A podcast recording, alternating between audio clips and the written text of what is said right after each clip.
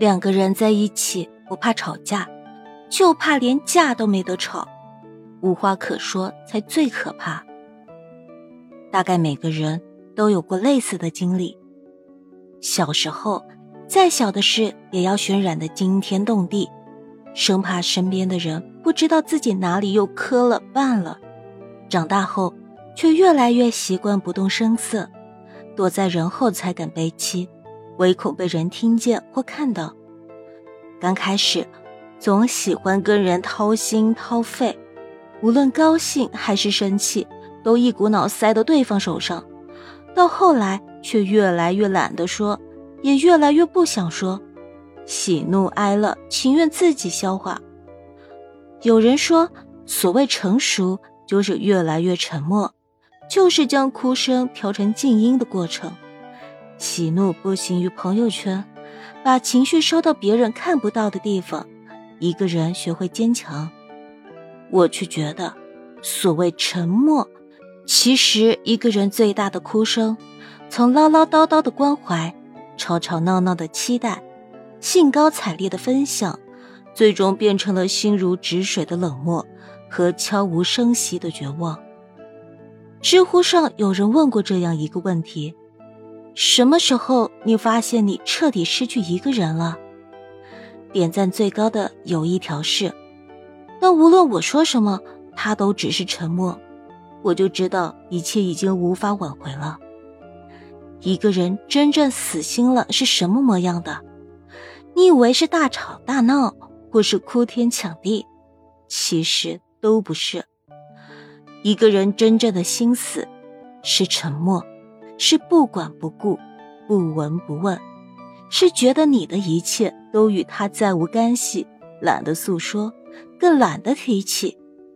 也曾经沸腾过，热烈过，只可惜没人回应，没被珍惜，最后终究累了，倦了，再也不愿为你掀起波澜。每一个沉默背后，其实都是一颗慢慢变冷的心。记得以前，楼下住着一家三口，总是不太安生。晚上我经过他们家窗口，还经常能听到下面传来争吵的声音。后来有很长一段时间，楼下再也没传来过这样的吵闹声。附近邻里聚在一起闲聊时，都以为这两口子终于化解了矛盾，好好过日子了。只有母亲背地里和我说。两个人在一起不怕吵架，就怕连架都没得吵，无话可说才是最可怕的。直到后来，中介带着看房的人在楼道里进进出出，邻里才知道楼下的老口子离了，房子也卖了。母亲说她一点也不意外。当一个人沉默了，才是真的失望透顶了。知乎上。朱玉金说过这样一段话，令人印象尤为深刻。人心都是慢慢冷却的，哪有顷刻之间的心灰意冷？有的，只是日积月累的看透罢了。好比雪崩，是一个从量变到质变的过程，在这个过程中，雪量不断增加，到达临界点，最终彻底崩盘。这一切早已暗中酝酿，山谷旷野里的一声枪响，一声呵斥，都只是这场灾难的诱因罢了。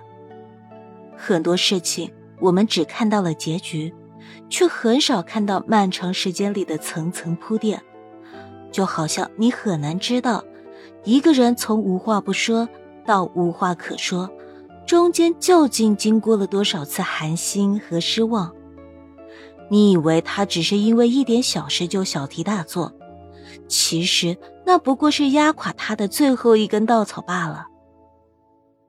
人生最吊诡的一点在于，当你在嫌弃一个人话多还唠叨的时候，当你在抱怨一个人爱跟你吵跟你闹的时候，你或许意识不到自己正身处于幸福之中；而当你在欣喜一个人终于不吵不闹，不争不抢，沉默懂事的时候，你或许意识不到，你曾经深深辜负了一个爱你的人，更即将失去一个对你好的人。所有大张旗鼓的离开都是试探，真正的离开是悄无声息的。当沉默替代了一切，一段感情也走到了岌岌可危的边缘。